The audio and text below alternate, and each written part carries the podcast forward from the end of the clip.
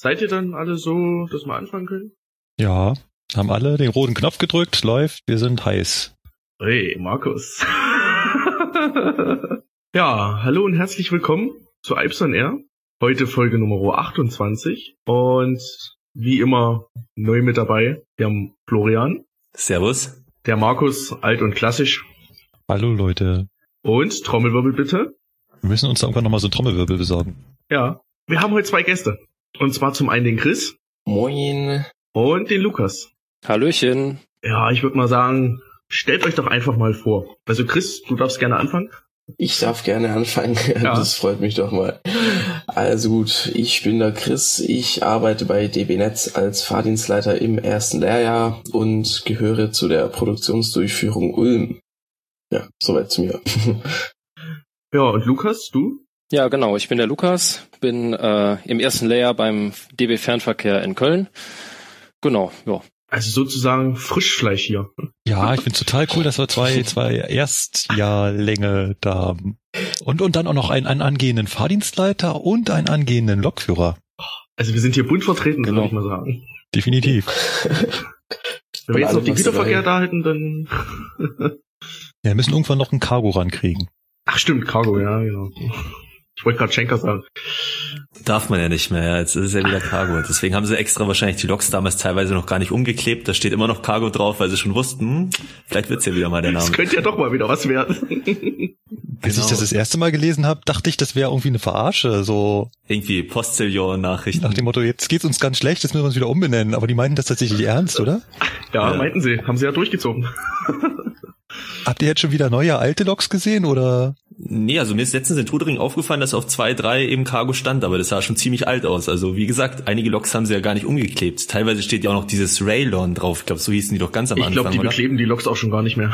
nee, ich glaube, es war erst Cargo, dann Raylon, dann Schenker. Wieso eigentlich nicht DB Güterverkehr, so wie DB Fernverkehr? Gott, bist oder? Du das langweilig. so einfach. DB Regionalverkehr und DB Güterverkehr. DB Güterverkehr, das passt. Schreib das doch mal bitte schon auf eine Lok, das passt doch gar nicht. Ja, Fernverkehr steht ja auch nicht auf dem ICE ausgeschrieben also, drauf. Man muss ja, das DB-Logo reicht doch, oder? Deutsche Bahn, DB Bahn. Genau, DB Bahn ist doch immer hier das Slogan. Stimmt, irgendwann, ja, irgendwann haben sie, das haben sie auch immer kürzer gemacht. Dann war es die Deutsche Bahn, dann war es nur noch die Bahn und das die war die dann auch Bahn. so viel. Durfte nur noch Bahn heißen. Ja, aber irgendwann hatten sie doch auch dieses Mobility Logistics äh, AG irgendwie. Das war dann wieder länger. Das war wieder länger, aber das wird doch jetzt auch wieder abgeschafft, oder? Keine die wollen doch die, die diese Holding da ab. Ja, wir, wir sehen selbst nicht, ja, glaube ich. Also doch, das hatten wir auch besprochen. Also die wollen tatsächlich diese DB Mobility Logistics AG wieder streichen. Aber wann das passiert, weiß ich jetzt auch nicht. Genau, ihr hattet doch gerade hier Einführung in die Berufsausbildung. Da wird, da, ja, da geht ja. man doch sowas durch, oder? Genau, da hat uns das auch äh, gesagt. Aber da warst du da noch gar nicht aktuell, oder? Wenn du das im September oder Oktober hattest, das haben die doch erst jetzt irgendwie Ende Dezember oder so beschlossen, glaube ich, gell? Irgendwie ging das doch jetzt rum.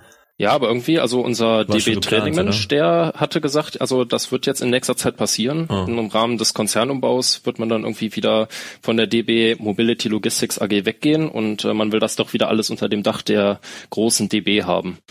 Es hätte scheinbar übrigens eventuell fast sogar neues Logo geben können scheinbar, weil bei mir war jetzt nämlich der Konzernausweis wieder am Auslaufen, jetzt habe ich einen neuen zugeschickt gekriegt und haben sie mir dann extra vorher noch einen Brief geschickt, ja, das verzögert sich die Auslieferung, weil möglicherweise im Rahmen des Konzernumbaus könnte es ein neues DB-Logo geben, damit es gleich auf dem Konzernausweis drauf ist.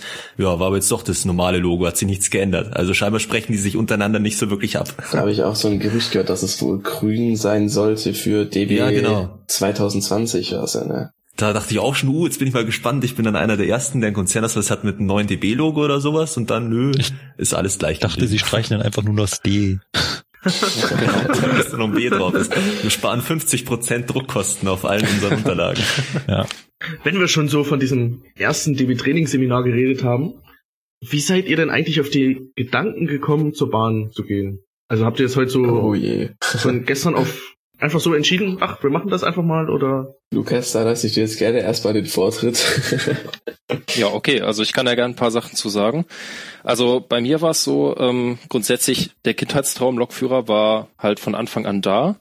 Und äh, da hat sich so mit der Zeit auch so das Verständnis und äh, ja, wie soll ich sagen, auch so ein bisschen ähm, die Begeisterung für die Technik entwickelt. Und ähm, ja, da habe ich dann halt irgendwann gemerkt, okay, Lokführer ist ein sehr interessanter Beruf, viel Technik, viel Betriebs, ja, Betriebstechnik, sag ich mal.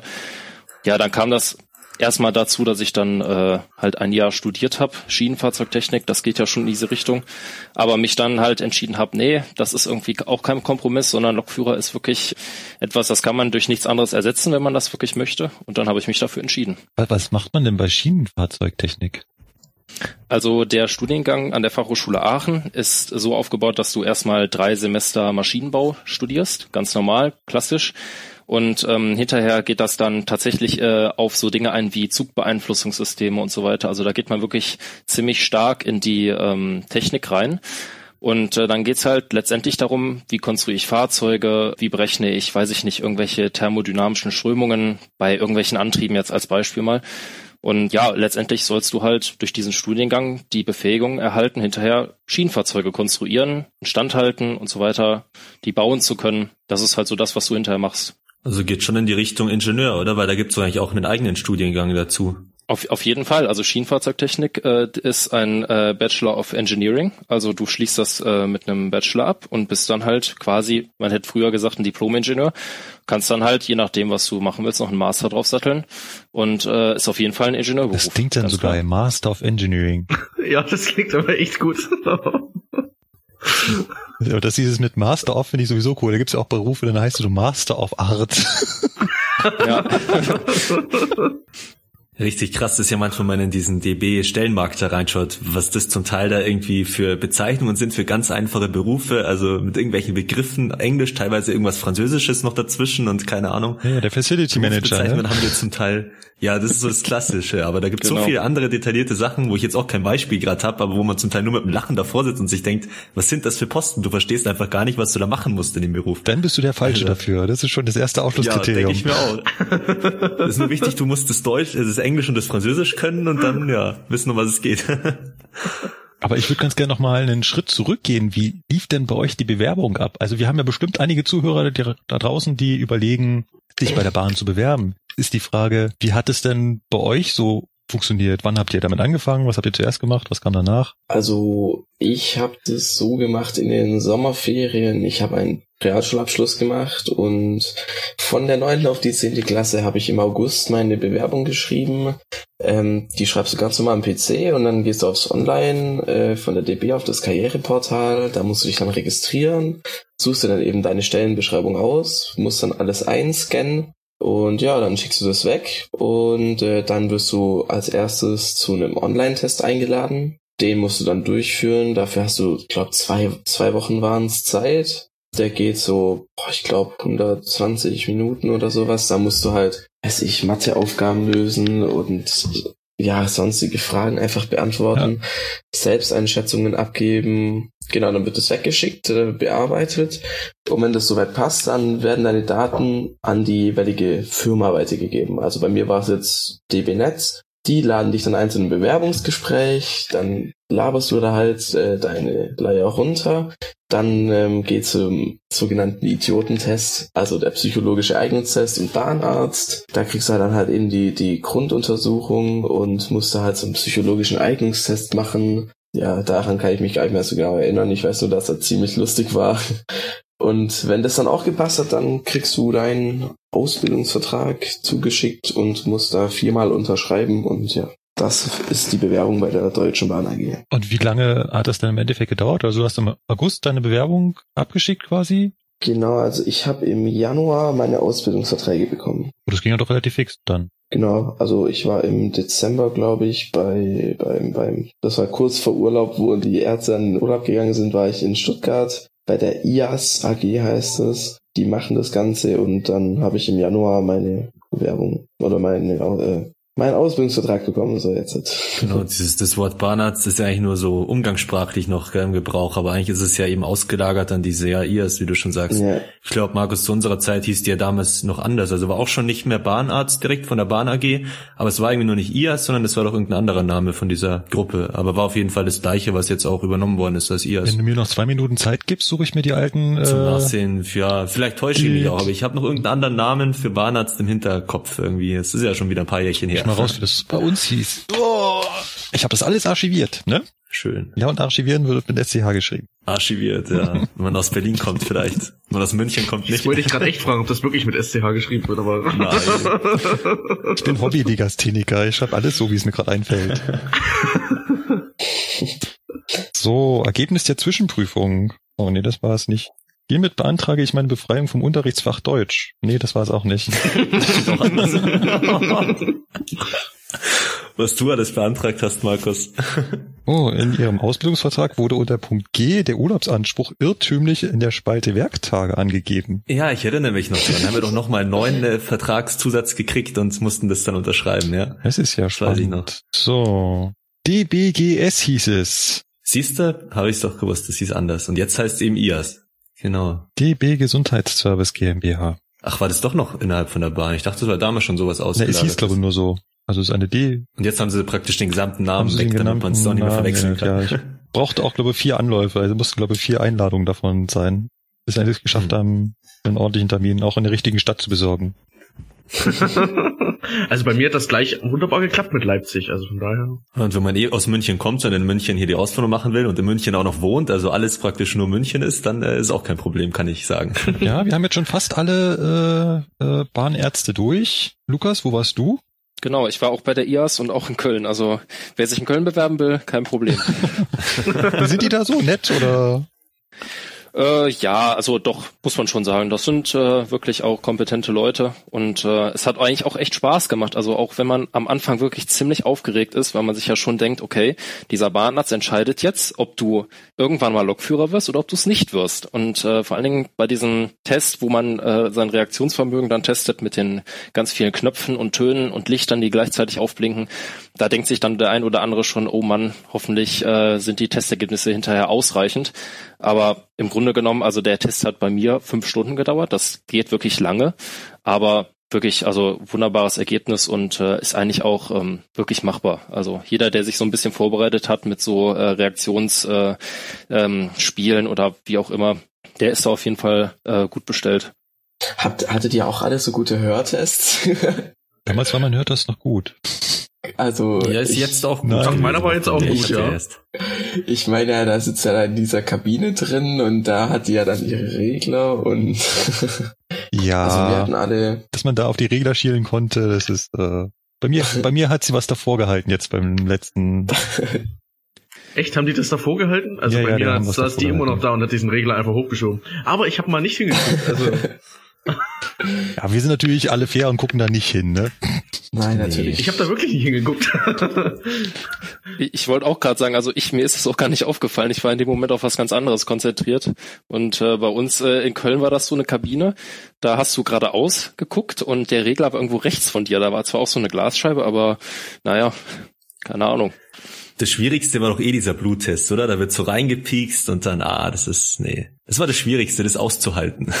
Ja, einmal kurz nicht hingeguckt. So Blutentnahme, sowas mag ich nicht. Nee, auch wenn man hinguckt, ja. irgendwie, ja. Und vor allem, dann ist oben das grelle Licht, weißt du, und dann fragt die so, ja, ob einem jetzt irgendwie schwarz vor Augen oder schummrig ist, weißt du, und du siehst gerade eigentlich gar nicht, unter dieser hellen Lampe bist und denkst, ah. Ja gut, das stimmt nee. natürlich.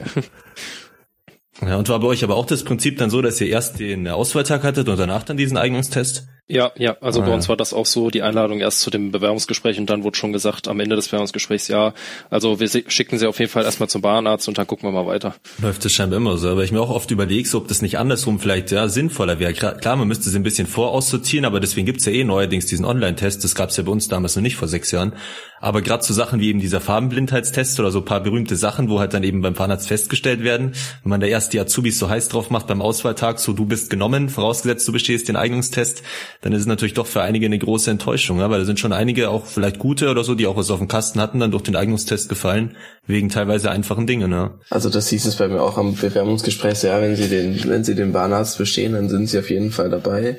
Ich denke halt, ja. das ist, ähm, die DB bucht ja den Test, ne, und warum sollten die jemanden, der dann am Bewerbungsgespräch auch, ja. durchfällt, erstmal bezahlen. Also ja, ja. Das ich ist denke, ja, schwierig. Das, tun, ja. das ist halt ja bei so Bahnen oder bei Verkehrsberufen, wo man halt eben auch auf die Sicherheit und Gesundheit zu Wert legt, ist es halt so, dass man dann eben noch zusätzlich so einen Eignungstest braucht. Woanders, wo bei Jobs natürlich ein ganz normales Auswahlverfahren ausreicht, um den einzustellen oder nicht.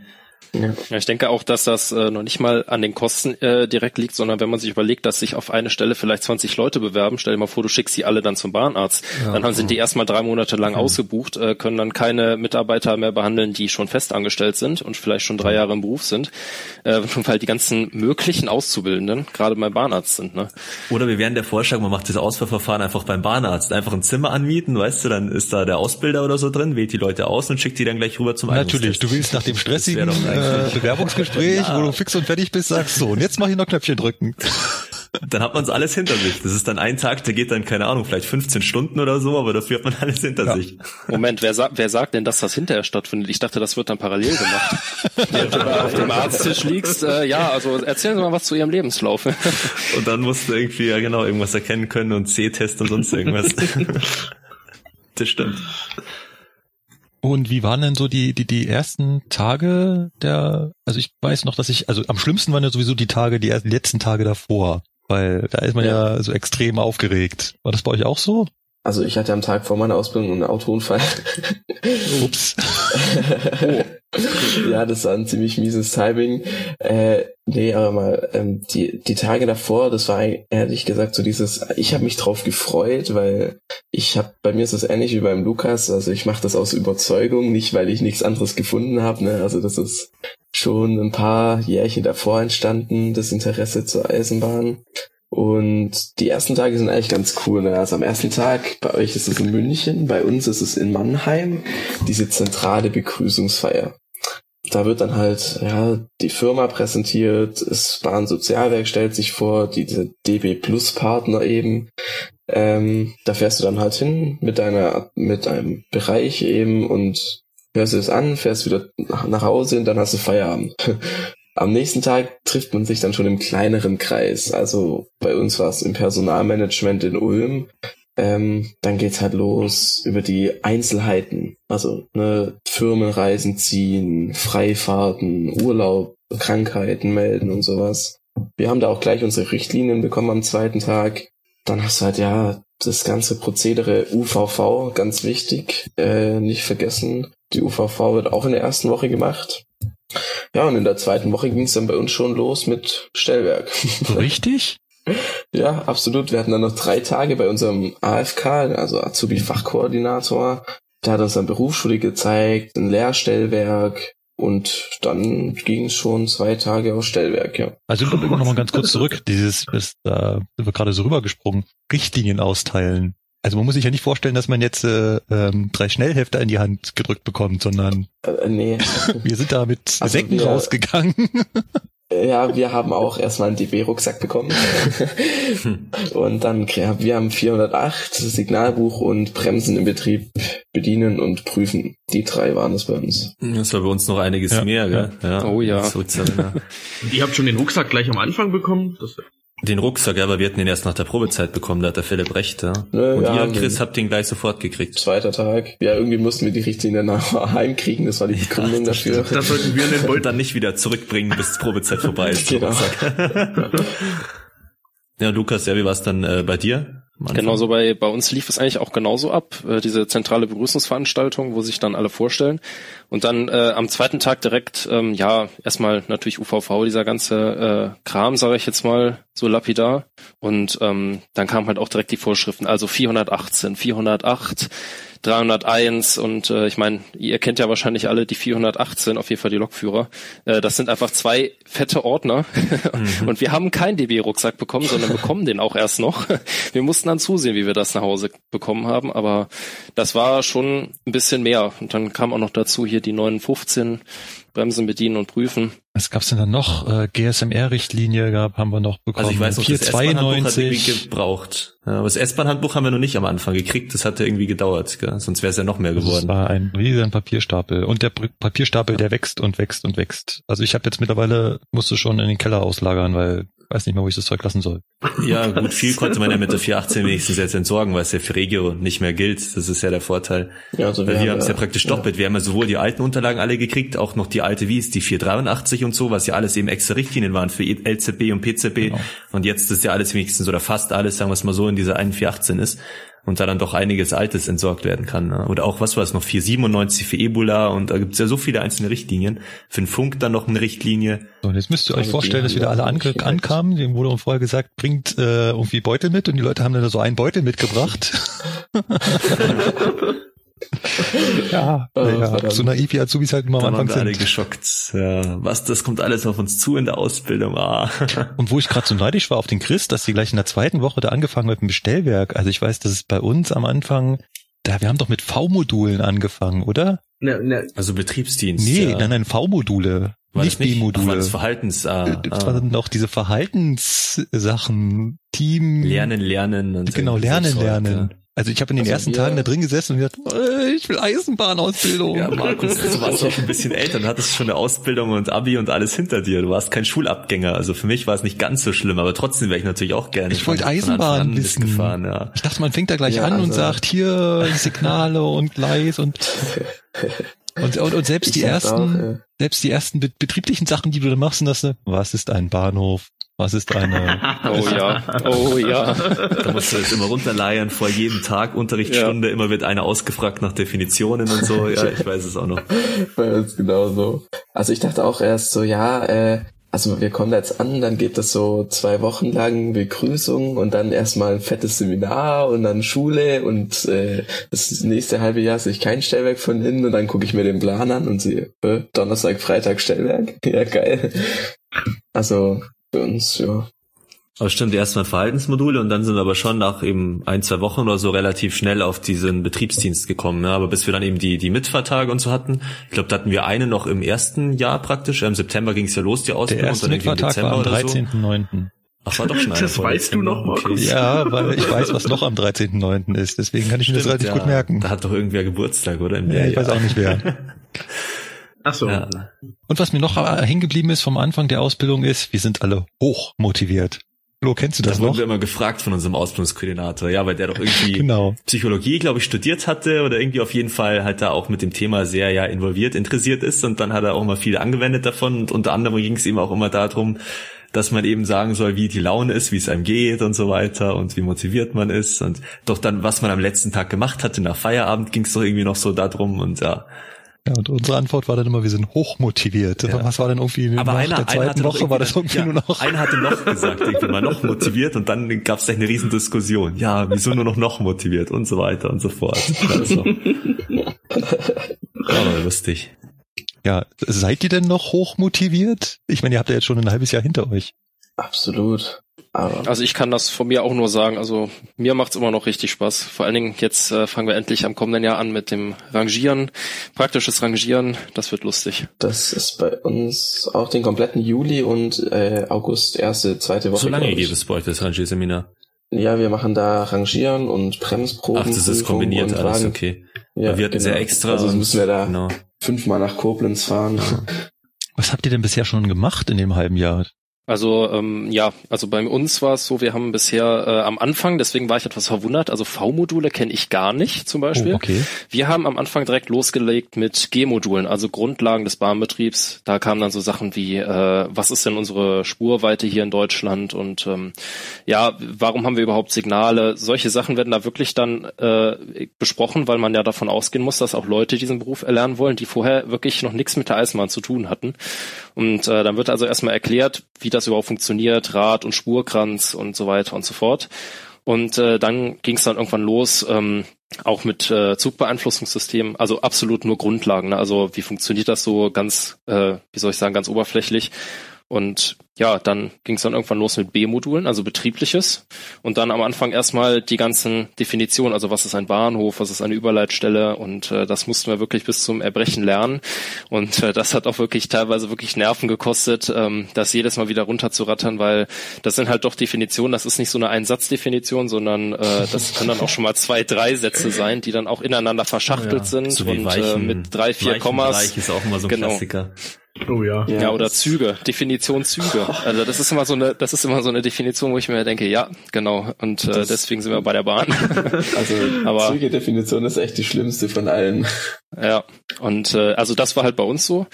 Und ja, dann geht's jetzt im, ja jetzt im kommenden Monat äh, geht's dann auch los mit dem praktischen Rangieren. Bremsprobenberechtigter machen wir noch. Und äh, ja, bisher halt nur Theorie gehabt. Also theoretisch rangiert, wie man, wenn man das so sagen will. Und beim Chris, war das genauso oder? Also, wie gesagt, bei uns, wir haben diese G- und V-Module, also gar nicht. Bei uns hat es erst im DB-Trainingsseminar angefangen. Äh, davor, wie gesagt, äh, Stellwerk, Berufsschule, um kurz darauf einzugehen, also Berufsschule ist echt, äh, also wir haben da Gemeinschaftskunde, Wirtschaftskunde, Englisch, Deutsch und Betriebstheorie. Das meiste davon ist Betriebstheorie. Betriebstheorie. Ähm, dieses Betriebsdienst. Ja, Theorie klingt schon so, hm, ja, so theoretisch macht man so, aber praktisch. ja, also wir haben da äh, das kurz BT. Da gibt es aber auf zwei Lehrer aufgeteilt. Der eine Lehrer macht so, ähm, ja, wie soll ich das sagen, allgemeines Eisenbahnwissen eben, wie der Lukas schon gesagt hat, Definition, dann Oberleitung, das ganze Zeug. Und einer, der macht dann nur Wagentechnik. Also Güterwagen, Bremsen, was weiß ich was alles. Ähm, ja, und sonst lernen wir das alles eigentlich auch auf dem Stellwerk. So beim Arbeiten lernt man halt natürlich, ne? Learning by doing. Genau. Ja, ich weiß nicht, hier mit diesen G-Modulen und V-Modulen, ich glaube, das waren ja immer so Unterlagen von DB Regio aus dann gemacht. Ja, und ich meine, DB Fernverkehr hat ja zu unserer Zeit noch gar keine Alps ausgebildet. Es müsste seit 2011 oder seit 2012, glaube ich, sein, oder dass das deutschlandweit eingeführt wurde glaube ich. Ja. Das kann gut sein, ja. Und ansonsten weiß ich nicht. Ja, Schenker, gut, hatte damals natürlich auch schon Alps. Ob die das dann auch hergenommen haben, weiß ich nicht. Weil wir ja auch als S-Bahner, wir sind ja auch Regio. Also es das heißt ja immer so, Regio S-Bahn ist ein Unterschied, aber es ist DB Regio AG und danach kommt dann dieser Zusatz S-Bahn München und gehört eben auch zu Regio Bayern. Und da waren es halt dann überall die gleichen Unterlagen halt irgendwie so genormt, ja. Aber deswegen kann es natürlich sein, dass bei DB Netz oder bei Fernverkehr das dann anders ausschaut, ja. Also wie gesagt, so grundlegend anders ist das ja, ja gar nicht. Also die gleichen gesagt, Dinger, ja gut, natürlich muss es inzwischen tausendmal aktualisiert ja. sein, weil die ganzen Verweise, bei uns ging ja damals alles auf 408 und 915 und so und nicht auf 418. Aber warum nicht, ja? Muss ja dann für Regio auch bei geändert worden sein. Verweise ja, bei uns sind die Verweise beispielsweise auch doppelt ausgeführt. Also einmal für die 408, die wir jetzt erst kürzlich bekommen haben, äh, einfach nur für die Berufsschule, weil wir auch mit dem Güterverkehr zusammen sind und die kennen ja die 418 gar nicht. Deswegen haben die extra gesagt, äh, ja, dann kriegen die Fernverkehrsleute nochmal die 408 separat, damit die halt in der Berufsschule mitarbeiten können.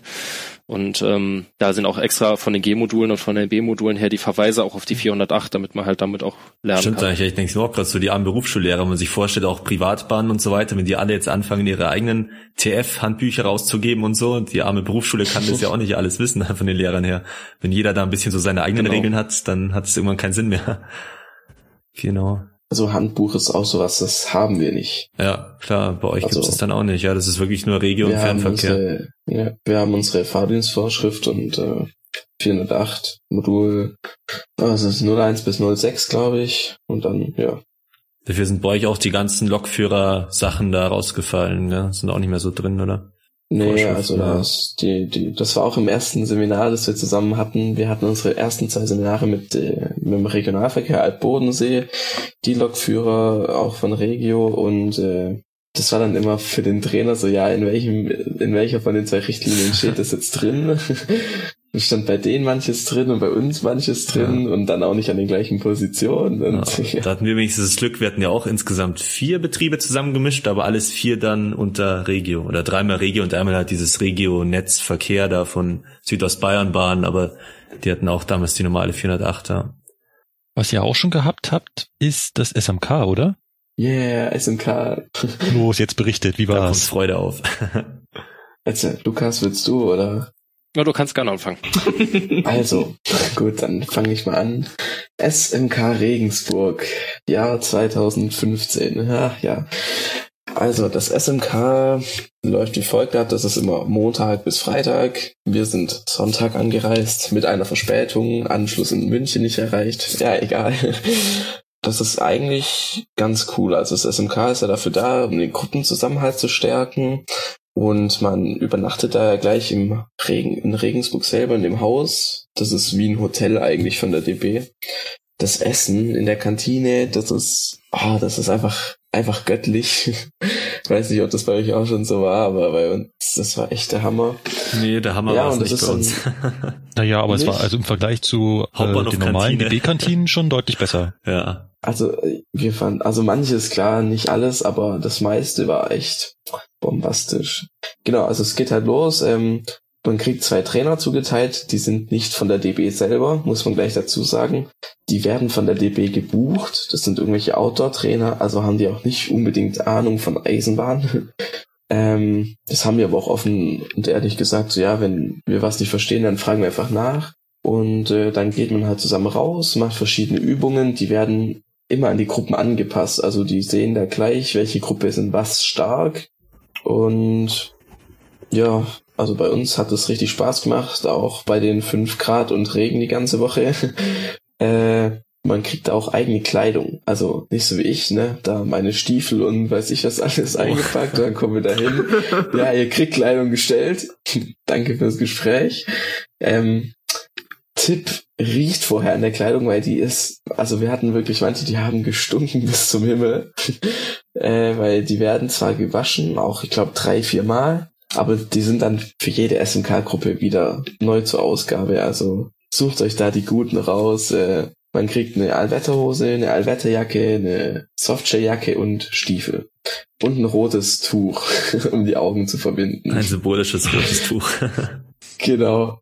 Ja, und dann geht man halt als Gruppe raus und macht die Übungen und äh, dann hat, das geht immer von 8 bis 17 Uhr.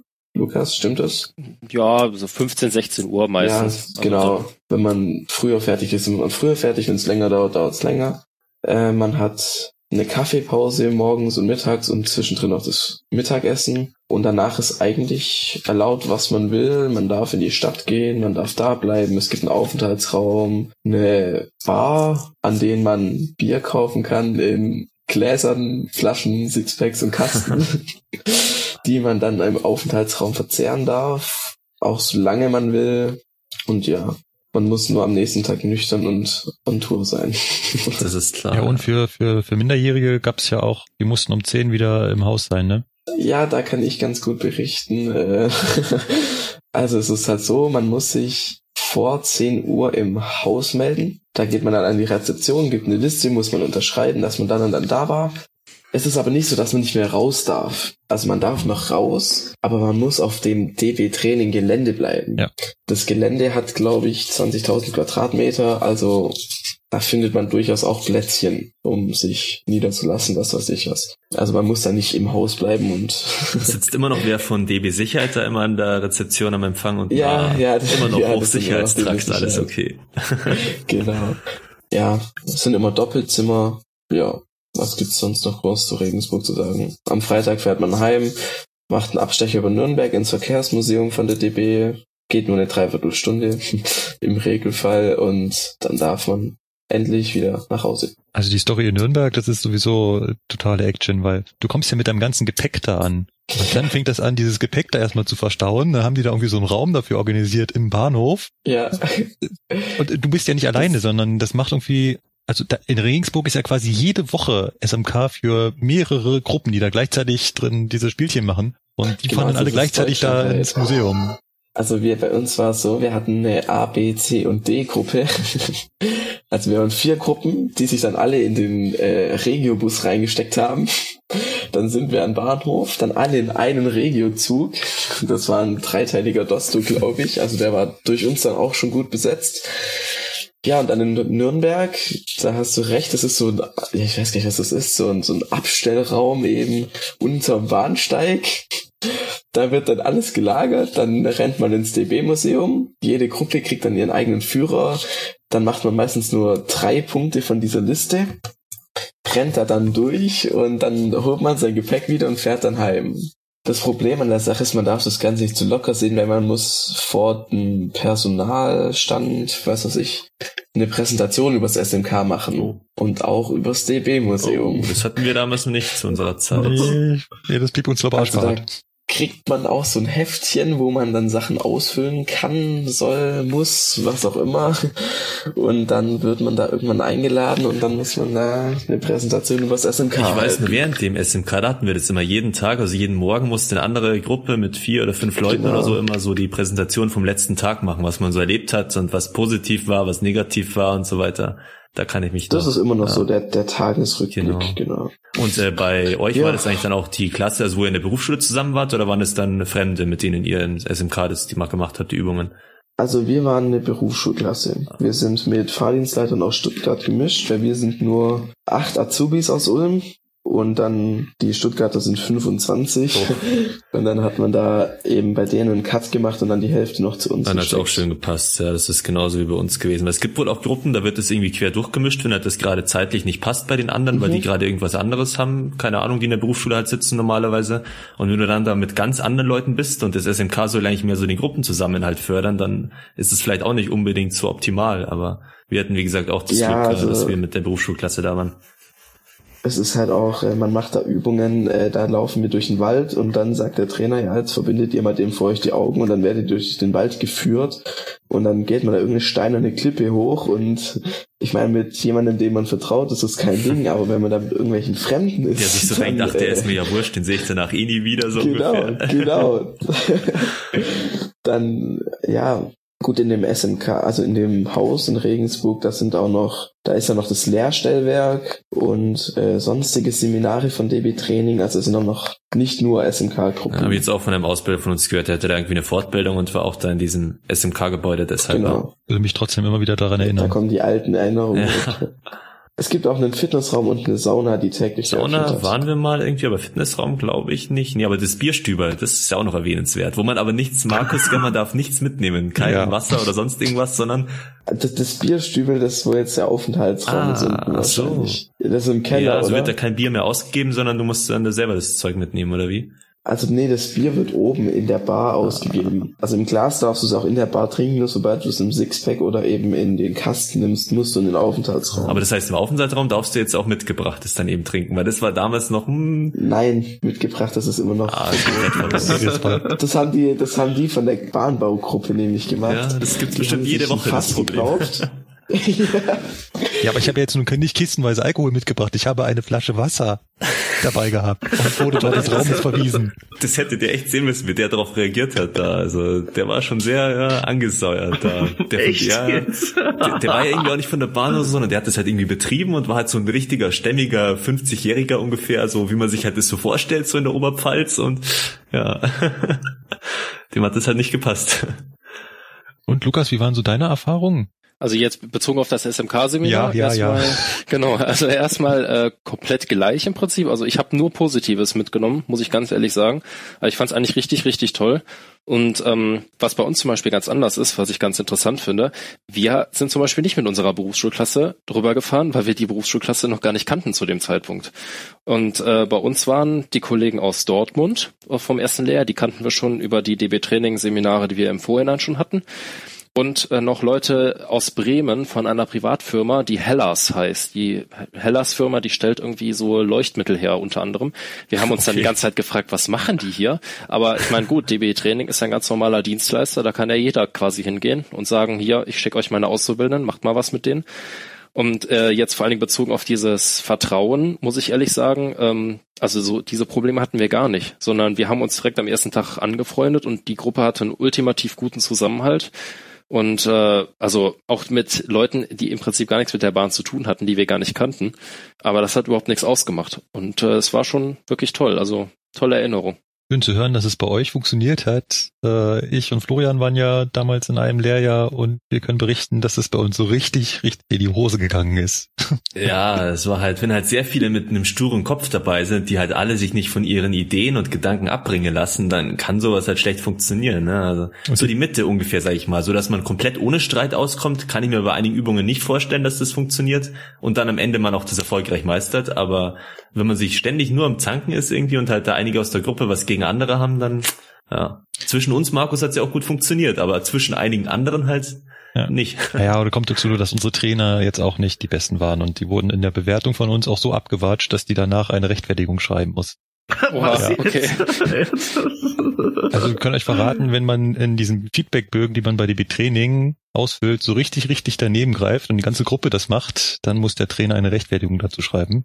Und okay, auch die, wow. auch, auch, die haben wir gesehen, weil unser Ausbildungskoordinator uns die dann mal gezeigt hat und äh, was dann da drin stand, das war, war, war nicht schön. Also die haben dann, die sind dann über uns hergezogen, die Ausbilder. Also die beiden waren echt nicht zu gebrauchen. Ja, so nach dem Motto, die Gruppe hat sich ja gar nicht verstanden ja, und bla bla ja. bla und naja. Also insgesamt haben wir immer gesagt, das Schönste waren eigentlich so die Abende, die man halt hatte, so beim SMK, aber das Seminar selber, so diese Pflichtanwesenheitszeit, wo halt die Spiele waren und so, ja, war nicht unbedingt immer so toll, ja. Seid ihr denn da nach den Übungen auch rausgefahren in die Stadt, nach Regensburg und habt die Stadt unsicher gemacht? Also wir waren äh, teilweise schon weg und äh, haben aber auch teilweise gesagt, ja nee, jetzt so weit zu fahren, keine Lust. Und äh, was man halt auch nochmal sagen muss, was ganz wichtig ist, wo die auch extrem darauf achten. Erstens, die Minderjährigen, die müssen vor 10 Uhr wirklich da sein, ansonsten genau, ja, suchen die sofort.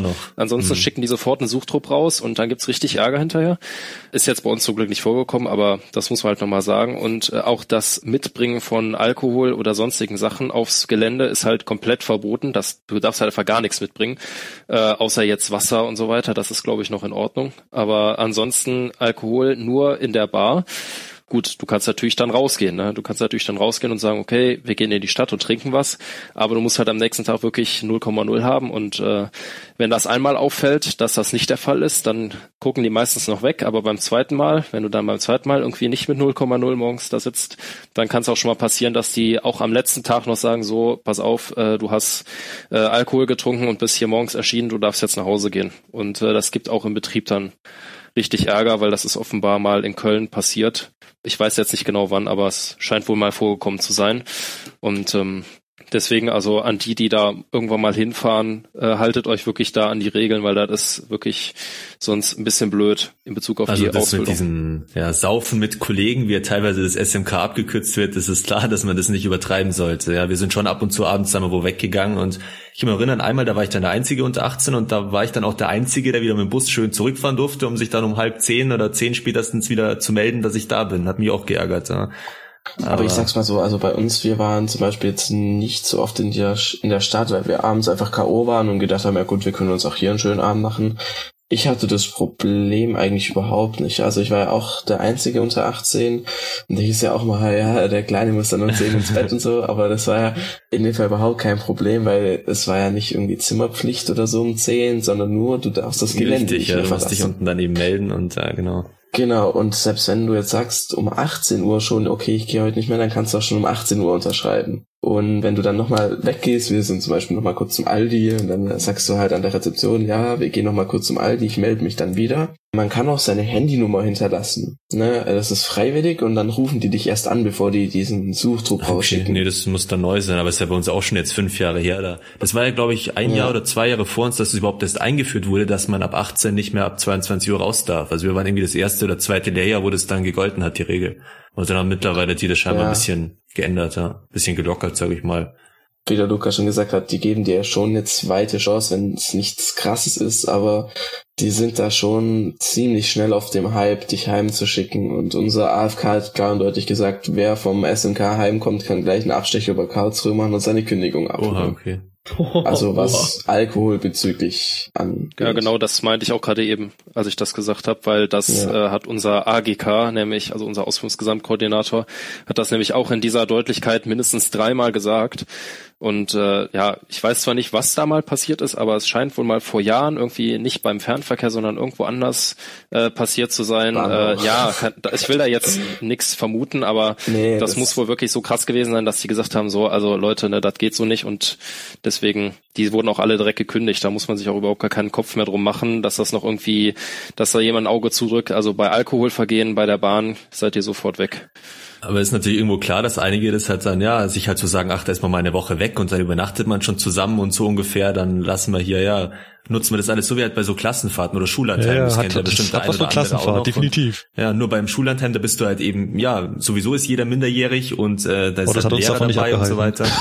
ja, aber du bist halt in keinem Arbeitsverhältnis natürlich als ja, Schüler. Die können dich nicht kündigen, die können dir halt einen Verweis geben oder bei den Eltern gibt es dann Ärger so ungefähr. Ja. Aber du bist nicht deine Schule los, dann nur weil du da vielleicht irgendwie Probleme oder Ärger machst im Schulanteil. Und bei der Bahn bist du halt wirklich in einem Beschäftigungsverhältnis, hast dafür unterschrieben mit einem Ausbildungsvertrag und so weiter und muss man sich halt dann an gewisse Pflichten und halten und halt Rechte auch einhalten. Ja. Also ich sehe, SMK hat euch gefallen und ihr empfehlt allen anderen, euch darauf zu freuen. Was gab's denn noch so für tolle Momente bis jetzt? Lukas? Ja, okay. Grad, also ähm, bei mir war noch toll, also der, der bisher beste Moment war natürlich äh, die eine Mitfahrt, die wir hatten. Das war für mich was Besonderes, weil, naja gut, wer Lokführer werden will, der hat natürlich auch irgendwann mal vor, so ein bisschen auf der Lok mitzufahren, mal zu gucken. Und bei uns wurde das im Rahmen einer Signalschaufahrt gemacht, so hieß das einfach dass man halt einfach mal guckt, okay, was gibt's für Signale, wie läuft das alles so ein bisschen ab. Wir hatten dann natürlich äh, einen Zug, wo wir dann äh, erstmal die klassische Störung hier bei uns auf der Linie nach Berlin hatten. Äh, wir haben in Hamm immer so eine Zuchtteilung. Und ähm, wir kamen dann dahin und haben dann einen Zug von Hamm nach Köln übernommen. Und bei dem war dann halt so ein schönes Drehgestell erstmal defekt. Da mussten wir dann Bremse ausschalten, uns eine Fahrplanmitteilung organisieren. Da haben wir erstmal das volle Programm dann genommen. Und das war so ein Highlight, weil ich mir gedacht habe, naja, das ist jetzt keine langweilige Mitfahrt, sondern da kriegst du direkt erstmal mit, wie das im Betrieb so richtig abläuft. Also BZ und äh, Fahrplanmitteilung und so weiter. Aber das war bisher mein Highlight, muss ich ganz ehrlich sagen. Und Chris, was war bisher dein Highlight? Also mein Highlight, oh, das ist jetzt irgendwie so. Also wir, ich bin ja eigentlich immer auf den gleichen Stellwerken, wir ändern das so drei Monate. Und da gab's doch ein Highlight, das war geil. Da war ein Tag, Ah, da lief einfach nichts nach Plan. Ähm, ich mag das so ein bisschen Störungsbetrieb, ne? Weil Regelbetrieb, das kann ja jeder. Und äh, auf meinem vorherigen Bahnhof hatte ich nur vier Züge die Stunde, da war man da so ein bisschen froh, wenn man mal was zu tun hatte. Und da bin ich an dem Morgen gekommen und dann lagen da erstmal sechs FPLOs, also Fahrplananordnungen rum. Und dann hatten wir eine richtig dicke Störung. Ähm, bei der unser GSMR gar nicht mehr aufgehört hat zu klingeln. Also gibt's ja immer, wenn du da rangehst, dann so ein Anruf wartend oder zwei Anrufe wartend. Und es hat gar nicht mehr aufgehört. Ja, das war eine Bahnübergangsstörung, da durftest du immer schön einen Befehl diktieren und dann waren noch Leute auf dem Gleis, da noch äh, auf Sicht fahren und einfach dieses Disponieren, das hat mir da so viel Spaß gemacht. Also auch mit der BZ in Dauerkontakt zu stehen und das ist das. Doch, das hat. Das ist das, wo man sich als als Azubi gemacht, immer ja. so richtig freut. Das weiß ich auch noch, weil da richtig in riesige Störung gekommen sind und der Ausbilder war schon immer ganz ja. uh und keine Ahnung was. Aber hinterher bist du da natürlich da auf dich allein gestellt. Deswegen kann ich auch sagen, jetzt so als Lokführer Störungen ab und zu, sage ich mal, ja, geht schon mal, ist auch mal ganz nett und so. Aber diese ganzen Abweichungen, das dann alles abzustimmen, halt mit den ganzen Disponenten und dann auch zum Teil die Fahrgäste, die dann irgendwie da überhaupt nicht mehr durchblicken und so, weil man halt dann auf sich allein gestellt ist. Und ich glaube, das ist aus deiner Sicht, aus Fahrdienstleiter-Sicht dann genauso, oder? Hat er wahrscheinlich dann auch gesagt, ja. der Fahrdienstleiter, dass er ganz froh ist, wenn alles nach äh, Regelbetrieb läuft, oder?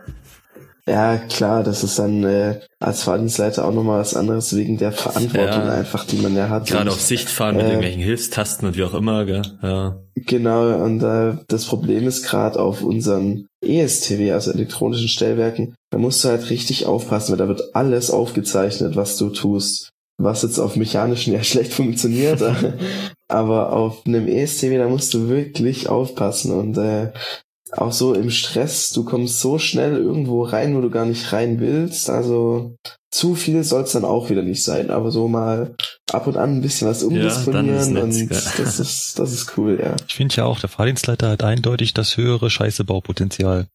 Absolut. Der kann zu dir, der kann dir Ersatzsignal geben und wenn da ein Zug kommt, das ist ja. egal.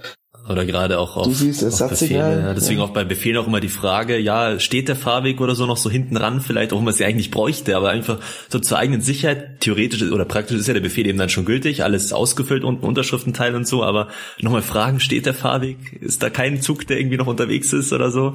Und dann erst losfahren, ja. Das hat uns das auch ich. unser Ausbilder letztens gesagt, er hat uns eine Geschichte erzählt, äh, auf so einer eingleisigen Strecke, Zug steht im Bahnhof, und der, äh, der Vereinsleiter kriegt irgendwie das Ausfahrsignal nicht gestellt und kommt dann an, ja, ich habe dir hier einen Befehl diktiert und äh, ja, also wie gesagt, kannst weiterfahren, ne, gar kein Problem, irgendwas ist mit dem Signal nicht in Ordnung. Der Lokführer kriegt den Befehl, guckt nach vorne und sagt, ich fahre nicht auf Befehl. Kannst du vergessen. Der Vereinsleiter so, warum nicht? Ja, guck mal nach vorne. Da, sehen, da kommen dir gerade drei weiße Lichter entgegen. Und deswegen mhm. äh, hat unser Ausbilder immer gesagt, also äh, zweifelt nicht immer an den Kollegen, aber wenn ihr sowas macht, dann äh, guckt immer noch mal selber drüber. Ne? Also jetzt nicht so nach dem Motto, ja, du weißt gar nicht, was du hier machst, äh, sondern nur so drüber gucken und nicht einfach blind irgendwas äh, abfrühstücken, weil in dem Fall wäre das halt äh, nicht so gut gewesen. Hm. Ja, ja. Das ist bei uns auch mal, wenn wir gerade, äh, jetzt haben wir das auf meinem aktuellen Stellwerk immer mal wieder ein Fahrzeug zum Tanken und da dazustellen und da abziehen. Und ähm, beim Dazustellen, da achten wir mal drauf, dass du so ein, ein Sperrsignal Platz hast. Also nicht direkt vor die Weiche ohne zwingenden Flangenschutz, ne? Äh, weil da bist du ziemlich schnell ich meine, wir gehen jetzt nicht davon aus, dass die Lokführer da keine Ahnung haben dass sie da nicht weiterfahren dürfen. Aber man weiß ja nie, was passiert. Und deswegen lassen wir auch im Regelfall immer so einen Abschnitt Platz, bevor der dann drauf fahren kann. Gerade wenn noch eine Einfahrt oder so kommt, dass da einfach einer hat mal gesagt, du musst immer so arbeiten, dass dir nachher niemand irgendwas nachsagen kann. Ja. Gerade mit, mit Baustellen oder so, die melden sich ganz gerne mal übers normale Telefon weil es nicht aufgezeichnet wird. Und äh, da muss man äh, ganz fix drauf sein und sagen, nee, nee, mein Freund, du kommst jetzt übers GSS, äh, GSMR jetzt. Weil da wird alles immer schön aufgezeichnet für, ich glaube, zwei, drei Wochen ja, oder so. Dass wenn was passiert, sie das genau auslesen können, um welche Uhrzeit eben der angerufen genau. hat und du dann auch bestätigt hast, äh, Gleis ist gesperrt, genau. Richtig. Jo. Brauchen wir wieder unseren Host. Ja, ich muss gerade ehrlich sagen, mir fällt gerade keine Überleitung ein. So. dann, bauen wir eben, dann bauen wir eben das große Ereignis zu Silvester noch ein. Die Großstörung.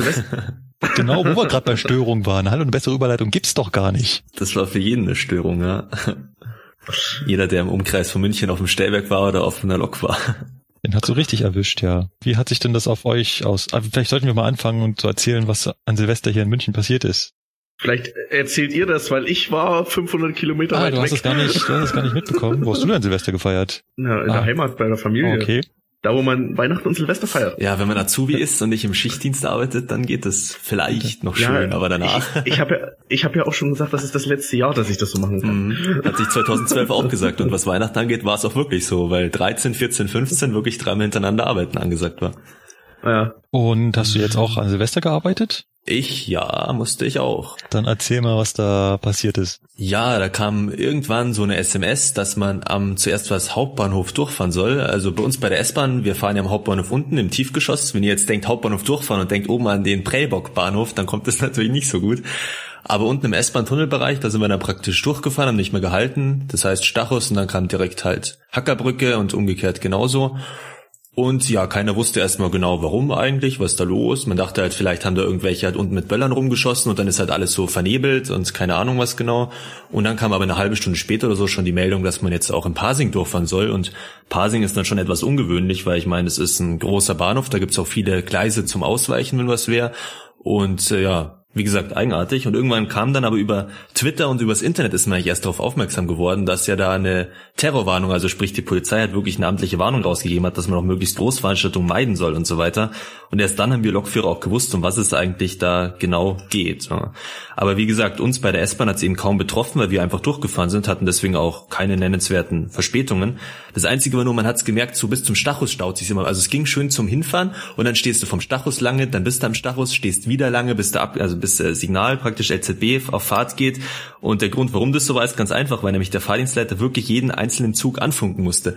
Das heißt, auch wenn man schon diese SMS von der TP aus gekriegt hat oder über das Riss eben die Information hatte, man darf nicht halten, man muss durchfahren, muss natürlich das sichergestellt sein, dass auch jeder Lokführer das gekriegt hat. Und äh, gerade bei uns bei der S-Bahn Stammstrecke, wo wir da, es war zwar jetzt nicht zur Hauptverkehrszeit, aber trotzdem auch nachts immer noch einen Takt haben von, sagen wir mal so, alle drei, vier Minuten kommt eine S-Bahn, hatte da der Fahrdienstleiter die ganze Nacht natürlich ordentlich zu tun und musste von beiden Seiten immer an der Hackerbrücke und am Karlsplatz Starus die Züge oh, anfunken. Und äh, ansonsten oh. ging's dann bis Mosach ganz gut. Vor Mosach, vom Einfahrsignal bin ich dann allerdings eine Viertelstunde gestanden. Das Problem war, dass Mosach so der letzte Bahnhof ist, wenn man aus Richtung Freising, Landshut, Passau, Regensburg, also aus der nördlichen Richtung herkommt, bevor man an den großen Hauptbahnhof kommt. Und äh, deswegen haben sich die Züge erstmal ewig aufgestaut und somit stand auch in Mosach alles voll, ja. Und dann war es natürlich schwierig, da eine S-Bahn irgendwie durchzukriegen und das hat halt dann 15 Minuten gedauert, bis man das Gleis frei wurde.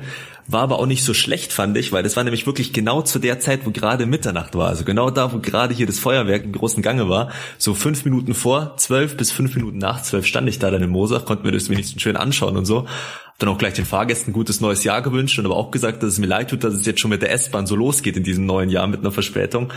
Aber habe ansonsten auf jeden Fall, wie gesagt, wenig mitgekriegt. Ja, bin dann bis Freising ganz normal durchgefahren, also überall gehalten eben, aber von der Fahrzeit her halt gefahren und ja, aber die Kollegen vom Regionalverkehr oder vom Fernverkehr, die muss es schon mit, mit Überstunden ziemlich erwischt haben, weil selbst in Freising, in Fenmoching, also an jedem großen Bahnhof, wo man da so vorbeigekommen ist, hat man gesehen, dass sich die Züge da die Räder platt stehen ne? und da die halbe Nacht wohl noch so standen, was man so im Riss dann verfolgt hat.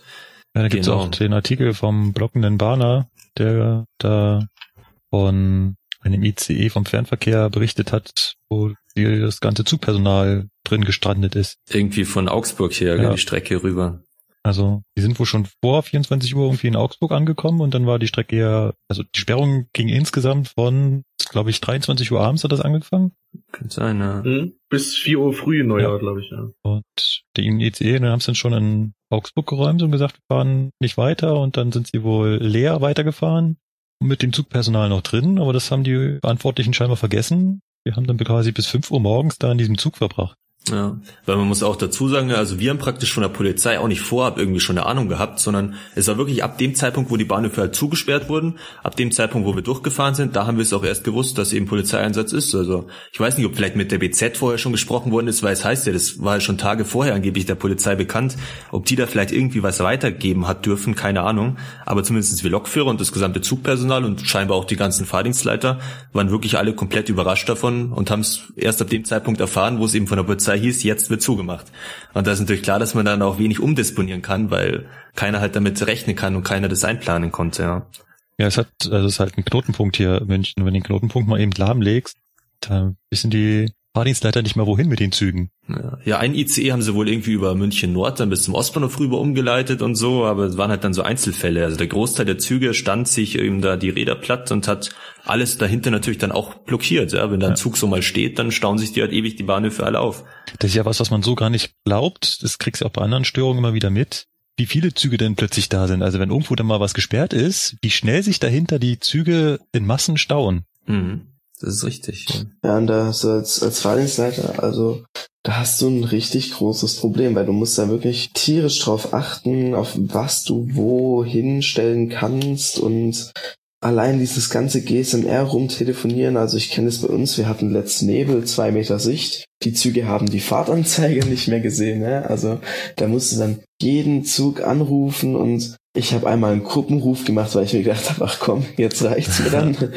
wenn du jeden Zug einzeln eingeben musst und äh, ich stelle mir das da in so einem großen Hauptbahnhof, das ist pff, ein unglaublicher Stress und das, wo du denkst, eigentlich, ja, kommst an einem Feiertag ja, zur Arbeit, läuft alles locker und dann kommt sowas. Vor allem Gnade dem, der am nächsten Morgen die Frühschicht hat und die alle wieder da wegschicken und sortieren. Ja, die haben scheinbar möglichst geschaut, das noch mit den ganzen Spätschichten irgendwie zu vereinbaren und deswegen war natürlich das Problem, dass die dann massig Überstunden machen mussten, ne? weil bis die da jetzt, wenn die sagen, die lassen den Zug irgendwo in Feldmoching, Freising stehen, dann da irgendwie die Frühschicht rausschicken und so viel Bereitschaften haben die ja dann auch nicht im Regionalverkehr und dann haben die halt gesagt, lassen wir jetzt so lange die Lokführer auf dem Zug, bis der Zug halt da wegkommt. Und, aber das ist mir jetzt auch noch eingefallen, wo du es mit Nebel gesagt hast. Also das ist richtig krass. Ich weiß nicht, einige von euch sind ja bestimmt auch immer gern draußen dabei mit ähm, Böllern und so weiter, Silvesterkracher halt schießen.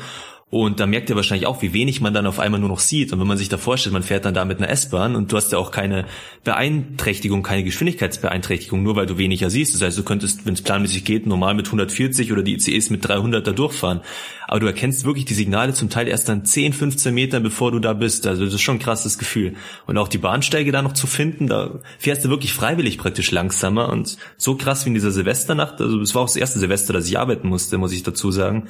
Aber hatte ich das mit dem noch nie in Erinnerung. Also du hast dann auch vom Feuerwerk nichts mehr gesehen nach ein paar Minuten, weil dieser Smog, dieser ganze Rauch halt nur noch überall war und sonst nichts mehr. Gerade München halt in so einer Großstadt natürlich, wo besonders viele rumböllern, da ist dann auch besonders viel Rauch hinterher da. Genau.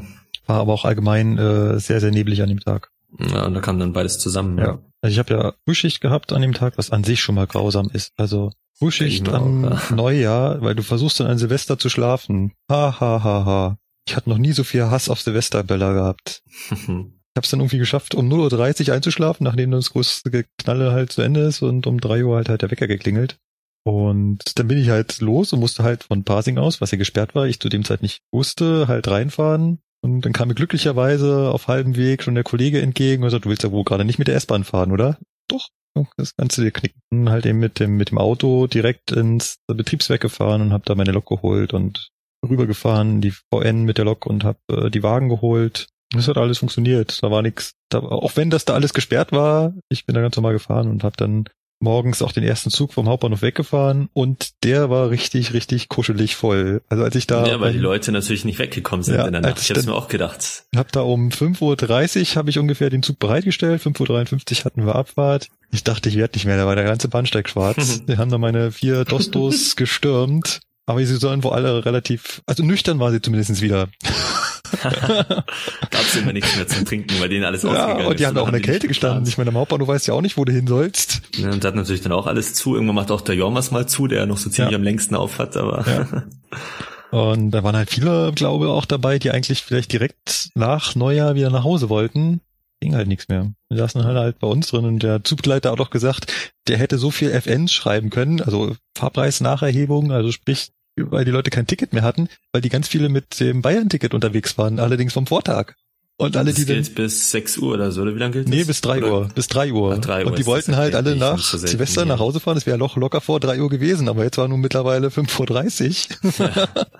Der hätte den halben, halben Zug abkassieren können. Also, Hat er natürlich nicht getan, sinnvollerweise, aber Aber es ist auch so ulkig eigentlich, weil gerade Silvesternacht, da waren ja, also in jede Richtung gab es eigentlich ein oder zum Teil sogar zwei Zusatzzüge, die eingeplant waren. Das Problem war, dass jetzt natürlich die ganzen Zusatzzüge auch blockiert haben durch die Sperrung, weil ja gar nichts mehr ging und es war dann wahrscheinlich auch der Grund, warum eben die Bahnhöfe so extrem voll waren, weil normal in der Nacht hast du ja nicht mehr so einen dichten Takt. Also es waren die ganzen Zusatzzüge, die dann noch mehr blockiert haben, als ohnehin schon mit dem Regelverkehr gewesen wäre. und der Nebel war auch echt heftig. Also es war das erste Mal, also es war ja noch dunkel und dazu der Nebel. Es war, also die Hektometertafeln sind so 20 Meter vor meinem Zug aufgeploppt und wieder ja, weg. so 15 Meter, 20 Meter, Und ja. bei den Signalen gut, also alles, was selbst geleuchtet hat, das konntest du schon ein bisschen weiter sehen. Ich habe das immer an den an den äh, Masten, an den Strommasten äh, mir ausgerechnet, weil die Strommasten auf so einer Hauptstrecke, die stehen genau 70 Meter weit auseinander. Dann habe ich immer die Masten gezählt. Von ich habe das Signal gesehen, bis zu ich bin vorbeigefahren und äh, das waren dann immer so drei, vier Ist aber Masten. ins Allgäu doch ein bisschen schwierig, oder irgendwann hören doch dann mal die Masten auf. Irgendwann hören die Masten auf, ja, aber Ja. bis nach Geltendorf fahre ich ja quasi auf der S-Bahn-Strecke und da habe ich überall noch Masten und da konnte ich ganz gut zählen, wie weit ich quasi gucken kann. Also Ja. Signale habe ich, sieht man noch ganz gut. Was ich schon gehört habe, ist, ähm, also die Signale haben ja eine Tag- und Nachtschaltung, ne, dass die bei Nacht Dunkler werden. dunkler, äh, genau, die sind dunkler. Und ähm, bei uns hat sich einmal abends ein richtig dicker Nebel aufgetan. Also du hast wirklich die Hand vor Augen nicht mehr gesehen.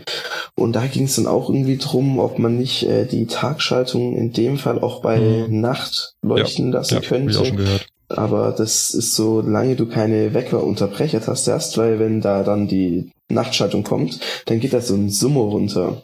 Und wenn du den, den kannst du keine acht Stunden lang anhören. Ach so, der, der ist im Hintergrund immer aktiv, der hat immer so ein Summen, oder wie? Genau, so. bis du es umschaltest. Und manche Stellwerke haben dann eine Unterbrechtaste, dann hört der einfach auf. Ich habe auch schon mal angerufen, das Aber- war damals äh, Meiser, also Fahrdienstleiter Mehring, da habe ich auch gesagt, du, man sieht hier kaum was und so, ob Signal steht, da habe ich ihm gleich gesagt, könntest du nicht bitte gleich halt eben die Tagschaltung anmachen? Da hat er gesagt, ja, macht er.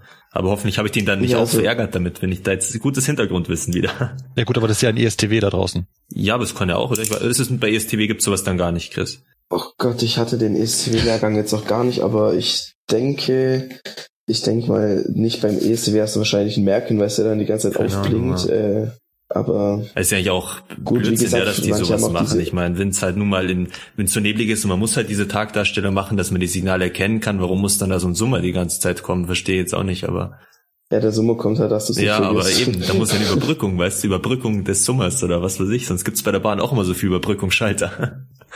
Ja, also das gibt's nicht bei jeder Stecker Bauform. raus oder sowas geht auch nicht, oder? Stecker raus.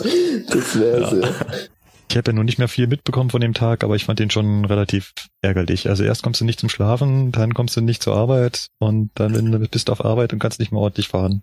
Das haben wir, glaube ich, schon mal gesagt, aber in der Herbstfolge mit Nebel fahren ist richtig, richtig anstrengend, weil du musst ja die ganze Zeit nach vorne starren. Wenn du normal fährst, dann hast du ja noch einen relativ großen Abstand. Das heißt, du siehst die Signale weit, weit, weit vorher. Das heißt, du kannst auch mal nach links gucken und dann wieder nach vorne und dann ist nicht sofort das Signal an dir vorbeigerauscht. Wenn du aber nur noch 200 Meter nach vorne gucken kannst und du dann mit 140 km/h fährst, dann bleibt dir nicht mehr viel Zeit und du möchtest ja lieber vorher bremsen, bevor du an dem Halterwarten vorbeifährst.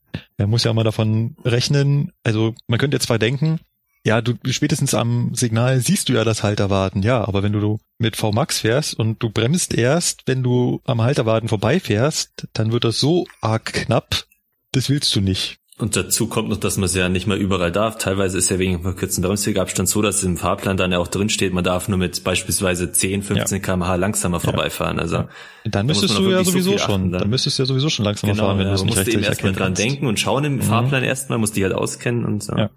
Und gerade bei uns im S-Bahn-Betrieb ist ja eh so krass, teilweise mit den verkürzten Bremswegen. Also da muss man dann wirklich aufpassen, da stimmt, bei ja. Nebel im Bereich Ostbahnhof oder so, wo du dann nicht mal mehr Vorsignale hast und dann, äh, ja, passt das alles und so. Also ich hatte es bisher einmal, wo ich einen Halter warten echt ganz, ganz kurz vorher gesehen habe. Da ist mir eine S-Bahn entgegengekommen und dann wirbelt die S-Bahn ja einen so wunderschönen Schneehaufen hinter sich hoch. Das war also direkt im Winter. Ich habe nichts mehr gesehen. Der Schneehaufen verschwindet und ich sehe nur noch dieses Halterwarten vor mir. Oh. Äh, Anker geschmissen und ja, dann hast du im Winter noch das Problem, dass überall an den Bremsen Eis klebt. Auch wenn du so nach Vorschrift da regelmäßig äh, frei fährst, du hast da Eis dran. Dann sind natürlich meine MGs runtergekommen, da war natürlich auch Eis dran. Adrenalin ist gar nichts dagegen. Aber ging alles gut, oder? Ging alles gut. Also es hat ein Weilchen gebraucht, bis der Zug richtig angefangen hat zu bremsen und dann äh, ging er auch ordentlich in die Eisen und dann hat es auch gepasst. Aber so Kam die, Sand wenigstens noch raus, Ja, natürlich. Auch noch vereist. nein, da Er kam könnte auch, ja auch vereist sein, gibt's ja auch so da, Fälle. Da kam auch äh, hoffentlich überall Sand raus. Aber so die ersten Sekunden, wenn du, also die erste Sekunde, wo du merkst, oh, scheiße, Halter warten, oh je, das wird knapp. Und wenn du dann merkst, oh scheiße, der Zug bremst nicht ordentlich, dann geht dir die Puste so. Aber Mhm. irgendwann, irgendwann kommst du dann. Das heißt also wirklich, wenn, wenn du die Signale wirklich so knapp vorher siehst, dann bist du aus deiner entspannten äh, Lokführerhaltung da ganz schnell raus. Deswegen mag ich das mit dem Nebel gar nicht. Genauso, wenn halt die Sonne auch so richtig stark blendet, gibt's ja auch so Fälle. Ja. Das Rolle schon fast ganz unten, Sonnenbrille auf und das ist immer noch so krass und alles blendet und die Signale siehst du kaum. Und da ist die LCB dann wieder wirklich schön. Schade, dass wir sie nur im Stamm haben. Ja. Da habt ihr es beim Fernverkehr, Lukas, wieder besser. Ihr habt äh, längere Strecken, wo ihr mit LZB fahren könnt und euch die Signale egal sein können. Ja, das ist, das ist richtig. Also da kann man wirklich sagen, ja, macht die Jalousien runter und die LZB macht das schon. Ja. Ähm, das sagen unsere Ausbilder immer, dass man das früher tatsächlich gemacht hat, um einfach mal zu zeigen, wow, die LZB ist so klasse, wir können eigentlich auch blind fahren. Ja, aber bei, gibt halt doch noch ein paar Ereignisse, Ja, die passieren genau. könnten. Also das will ich mich auch nicht trauen. Aber man kann es entspannter sehen, wenn man halt die Signale nicht so direkt anschauen muss. Ja. Genau, also bei uns ist es ja so, dass wenn wir LZB fahren, ja für uns die Signale auch gar keine Bedeutung haben. Das heißt also bei so Situationen wie Nebel oder so kannst du dann auch mal sagen, okay, ist nicht so schlimm, wenn ich das nächste Signal nicht sehe, wenn es überhaupt noch welche gibt. Ähm, von daher, ja, es stimmt schon. Also LZB ist da was Angenehmes. LZB und PZB und sowas, das habe ich schon vorher gekannt, bevor ich die Ausbildung angefangen habe. Ah, Na, bist du schwarz gefahren? oder? Nee. Ich hatte Eisenbahnspiele gespielt. Ja, ich habe Eisenbahnspiele gespielt. Schöne Überleitung. Susi war es bei mir. Was war es bei euch? Genau, Chris, fang du an. Also mein allererster Eisenbahn-Simulator war noch der Microsoft Train Oh ja, den kenne ich auch. Oh ja. Da kann ich mich nur anschließen. alles Das, los. das war, das, das, da kann ich mich nur anschließen, das war auch meiner. wo ich mich immer geärgert habe, dass in der Mitte vom Führerstand das nächste Signal angezeigt Ja, wird. genau, genau. Dann habe ich da immer ein Papier davor geklebt, damit sie sieht. so professionell gleich. Ja, und äh, genau, der nächste, ähm, ähm, ja, dann ging es bei mir eigentlich die ganze Zeit mit dem Train Sim und dann irgendwann äh, kam TS Was ist TS? und jetzt Train Ach, Simulator, so. also 2015, 16, ja, der. Aber ich halte mich mittlerweile eher an Susi fest. Weil man merkt einfach den Unterschied, dass bei dem Train Simulator das macht, programmiert jemand, der Spiele programmiert. Und Susi programmiert jemand, der Ahnung von Eisenbahn hat. Ja, ja. Zumal ich mich schon auf Susi 3 freue mit einer Stellwerkschnittstelle und Multiplayer-Modus. Ja, schauen Jetzt soll mal, es ja wirklich mal allmählich kommen, oder? Ich weiß ja noch, damals zu unserer Ausbildungszeit 2011, 2012 hat es ja schon immer geheißen, da haben sich auch ein paar gefreut, es kommt jetzt, es kommt jetzt und jetzt sind schon vier Jahre später. Aber jetzt soll es wohl wirklich soweit sein, was ich auch irgendwo kürzlich gelesen hatte, ja. Vor allem mit Susi wird ja auch auf unseren Simulatoren benutzt. Teilweise. Also ich weiß. gehört bei der Bob zum Beispiel, die nutzen das und auch irgendwo anders gibt es noch ein paar Privatbahnen in Deutschland, die wo wirklich dieses Zusi nutzen zur Überwachungsfahrt. Bei uns, wir haben von DB Training hier eigene Software da irgendwie. Ja, ja, wir haben aber zum Beispiel, ich weiß, meine Kollegen aus dem 08er Lehrjahr, die haben, also von 2008, die haben auch mit Susi äh, PZB-Fahrten gemacht. Es gibt ja auch Susi für den kommerziellen Zweck, die man auch an die ähm, Simulator-Gehäuse oder was weiß ich, wie man das Ding nennen kann, äh, auch dran Ja, und so machen sie eben wohl ein paar so, so Privatbahnen, ja, aber die Bahn, Genau. wie immer, muss halt immer ihre eigene Software haben von DB Systel irgendwie und so haben die das halt dann hier gemacht. Also sonst äh, halt noch Stellwerksimulatoren, sowohl von Signalsoft als auch ESTW Sim als auch STS Online. Okay, wir fangen mal, ja. machen wir mal ganz langsam. Wollen wir die Stellwerksimulatoren mal ganz kurz nochmal beiseite stellen mhm. und nehmen uns nochmal die, ja, die, die, die Lokführer-Simulatoren an? Also erstmal würde ich schon mal, sind das jetzt nur Spiele oder sind das Simulatoren? Das ist ja die, die große Frage, weil die Leute, die hören, dass man Eisenbahn am Computer fährt, das ist ein total langweiliges Spiel. Ja, es ist ja auch kein Spiel, es ist ja ein also Simulator. Ich, ich, ja, ich denke, ähm, es, es kommt drauf an. Also Susi ist, de denke ich, definitiv kein Spiel, weil ich, das ist nicht einfach.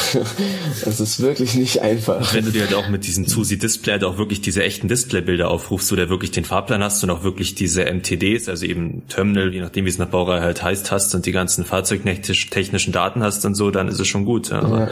ich weiß noch, bei diesem ersten Train Simulator, den ich auch gehabt habe, ich weiß nicht, irgendwann 2003, 2004 oder so, so ein ganz alter, da ging ja eigentlich gar nichts. Da war man schon froh, wenn Leutwerk hieß das damals, da praktisch das Mikrofon, wenn das funktioniert hat, und ansonsten beschleunigen und bremsen irgendwie. Aber da war nichts mit irgendwas mit Fahrplan oder keine Ahnung, die meisten Funktionen konntest du halt vergessen. PZB und CIFA. Es war halt auch auf den amerikanischen Markt ausgelegt, das war Microsoft das Teil. Aber es gab ja dann auch Updates, also ich weiß München-Stuttgart und was war München-Salzburg, glaube ich, war das andere, was ich damals noch hatte, gekauft hatte. Und Add-ons, ja. ja. genau. Aber mit diesen Add-ons, das war ja genauso schlecht. Das war halt dann der Führerstand, vielleicht sah ein bisschen aus wie ein, je nachdem 425 oder was es halt für Baureihen waren für die Strecken oder 111er und so, aber es war irgendwie trotzdem, keine Ahnung, ein Witz einfach so gesehen. Und Einfach ja. total schlecht. Also das war wirklich mehr ein Spiel. Das war, oder nur ein Spiel, kann man eigentlich sagen. Das hat mit dem Simulator nichts zu tun gehabt damals. Das Neue, habe ich mal so YouTube-Videos gesehen, wo du jetzt vorhin erzählt hast, Chris, auch dieses 2015 äh, oder wie das heißt. Das soll wohl wirklich mhm. top sein. Also da gab es so ein Video von Talent also, 2, haben die das irgendwie gezeigt. Und da war auch schön dargestellt, die Traktionsbalken und Bremsbalken und das alles schön eben angezeigt wird.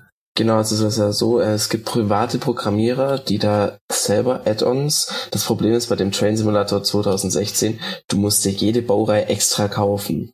Und die sind nicht billig. Also du zahlst halt 12 Euro dafür, dass du dann zum Beispiel die Gravita hast, ne? Hm. Und wenn du dann in die Gravita einsteigst und dann weiß ich sowas wie Fernlicht und sowas nicht schaltbar ist, da kriegst du halt einen Hals. Okay. Und dann gibt's halt noch welche, die machen das privat. Da kannst du für acht Euro zum Beispiel den IC-Steuerwagen kaufen mit der 120, wo du den erstmal aufrüsten musst mit Traktionssteuerung einschalten, Batteriesteuerwagen einschalten, Batterielog einschalten.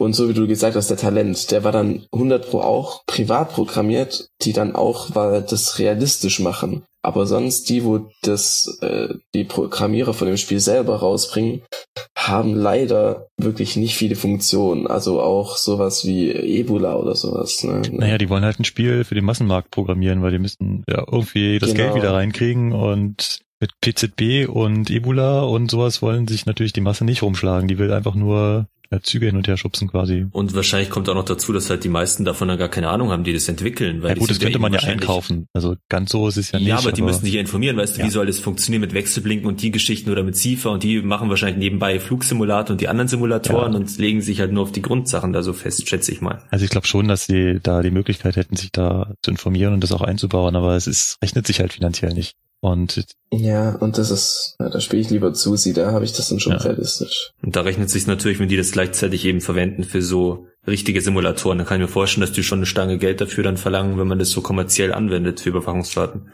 Äh, Lukas, hast du irgendwann mal Eisenbahn gespielt? Ja, auf jeden Fall. Also ich kann zum Thema Susi berichten. Ähm, ich kenne Susi 3 schon, bin es auch schon selber gefahren. Was einfach daran liegt, äh, es mag zwar unglaublich erscheinen, aber unsere Fachhochschule in Aachen hatte tatsächlich einen Susi 3 Simulator mit komplettem Führerstand und allem. Und das war auch Teil des Studiums, da ab und zu mal Fahrten drauf zu absolvieren, einfach um ein Gefühl dafür zu bekommen, wie das System Eisenbahn funktioniert. Und äh, deswegen, wenn Susi 3 rauskommt, kann ich schon sagen, das ist ein sehr, sehr gutes Programm und das wird alle anderen in den Schatten stellen, sowohl vom betrieblichen her als auch von der Fahrdynamik her. Also da ist ja noch Train Simulator ziemlich gut von der Grafik her. Aber auch äh, Susi 3 wird das noch in Schatten stellen. Also deswegen freue ich mich da auch schon ziemlich drauf. Ansonsten benutze ich nur den Train Simulator 2015, 16. Also wirklich den, ja, wie soll ich sagen, das ist zwar mit äh, eines der teuersten Programme, aber ja, gut, hat halt seinen Preis, ne, wenn man realistisch fahren will und äh, PZB und so weiter alles dabei haben will, dann kann es schon mal sein, dass man dann auch schon mal acht, neun Euro auf den Tisch legen muss. Aber Ach so, also geht es bei dem neuen Train Simulator 2015 auch, oder mit PCB jetzt zum Beispiel? Das geht. Das ist also die ah. Strecke, äh, die Standardstrecken sind auch dafür schon ausgelegt. Nur die Fahrzeuge haben es bis halt her, also bis halt äh, vor kurzem nicht wirklich begriffen, beziehungsweise es war einfach nicht einprogrammiert. Und die Software von den externen Dienstleistern, sowas wie Virtual Railroads zum Beispiel, die halt ihre Loks und Steuerwagen da programmieren, die haben das alle und auch ziemlich realistisch. Da kannst du auch die einzelnen Zugarten durchschalten, also obere, untere, mittlere Zugart und so weiter mit den entsprechenden Bremskurven und das ist schon ziemlich detailgenau, muss man schon sagen. Hm. Da war ich ja damals von Susi relativ begeistert. Also ich habe Eisenbahnfahren auf dem Susi gelernt und das funktioniert tatsächlich. Also als ich das erste Mal dann richtig gefahren bin, da fühlte sich zumindestens dieses Bedienen der PZB genauso an wie zu Hause am Rechner. Und es ist auch faktisch so, dass die PZB in SUSI quasi zu 100 Prozent abgebildet ist. Also mit allen äh, Finessen, die die PZB so hat, mit verdeckter Überwachung und restriktiver Überwachung und Befreien und alles sowas, was es da gibt, das kann SUSI ziemlich, ziemlich gut abbilden. Also wer die PZB in SUSI bedienen kann, der kann sie auch auf dem richtigen Zug bedienen. Ja, das stimmt. Vor allen Dingen, du hast ja bei Susi einfach noch diese tolle Geschichte, dass du, wenn du auf äh, gewisse Simulationsgrade das Programm einstellst, dass dann sowas kommt wie zufällige Ersatzsignale oder auf einmal so ein Vorsichtssignal. Du denkst ja, du fährst auf so ein Selbstrock-Signal zu, halt erwarten, hm, komisch, vor dir ist doch gar nichts. Und dann siehst du, wie dir einfach diese drei gelben Lichter entgegenkommen und du weißt, okay, ZS7 Vorsichtssignal. Ähm, das sind halt so Sachen, die kann Train Simulator nicht. Ne? Also ja, das ja. ist dann schon wieder was Tolles.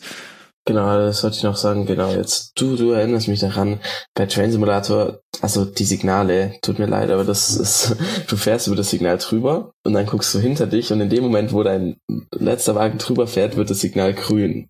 Ja, auch wenn du fährst und auf dem Gegengleis kommt ein Signal, das ist immer grün.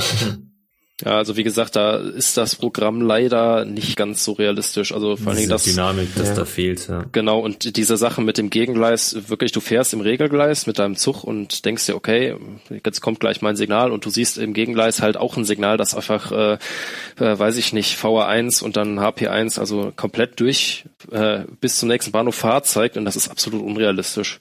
Und das sind dann wieder die Sachen, wo ich dann sage, ja, also das ist zwar von der Grafik her ein schönes Spiel und auch wirklich ein Spiel, aber ein richtiger Simulator ist es eigentlich nicht. Also sind wir uns ja alle einig, bisher ist vom Realitätsgrad zu sie ungeschlagen. Ja, würde ich auch sagen. Okay. Und dann machen wir einen kleinen Schwenk rüber, vor allem zu Chris, der uns mal vorstellt, was da im Stellwerksbereich gibt. Also ich muss sagen, ich persönlich habe keinen Stellwerkssimulator so richtig gespielt. Es gibt einen direkt von der Bahn, den kriegt man auch quasi zur Verfügung gestellt, wenn man da diesen groß macht. Ähm, wird ihm angeboten, den nach Hause mitzunehmen. Ich weiß nicht, ob das mehr oder weniger unter der Hand ist. Äh, ja. der ist, äh, der ist schon ganz lustig, aber viel kann der nicht. Der, der simuliert halt so ein äh, Drucklassenstellwerk schon relativ genau. Man musste. Was ist Sesam? Ja, genau, Sesam. Ja, ja so hat's geheißen. Jetzt erinnere ich mich auch wieder. Man musste schon eine Ahnung davon haben, um es richtig gut zu bedienen, weil da stehen auch nur die Abkürzungen von den Tasten und so weiter, wie es halt auf dem richtigen Stellwerk ist. Da haben wir halt nur ganz kurz reingeschaut und ansonsten persönlich habe ich noch diesen Online-Stellwerk-Simulator ein Weilchen gespielt, den werden wir gleich noch genauer vorstellen, weil der ist glaube ich ganz lustig, aber der hat natürlich mit Realität dann weniger was zu tun. So, jetzt Chris, hau uns die Stellwerksimulatoren um die Ohren. Also gut, dann mache ich das mal. Also ich persönlich spiele Stellwerksimulatoren von Signalsoft. Ähm, da sind die Stellwerkseinrichtungen ziemlich realistisch und gut gegeben. Auch äh, vom Thema her, der Zug fährt an einem Vorsignal vorbei und bremst. Auch äh, was jetzt zum Beispiel bei dem Online-Simulator nicht der Fall ist.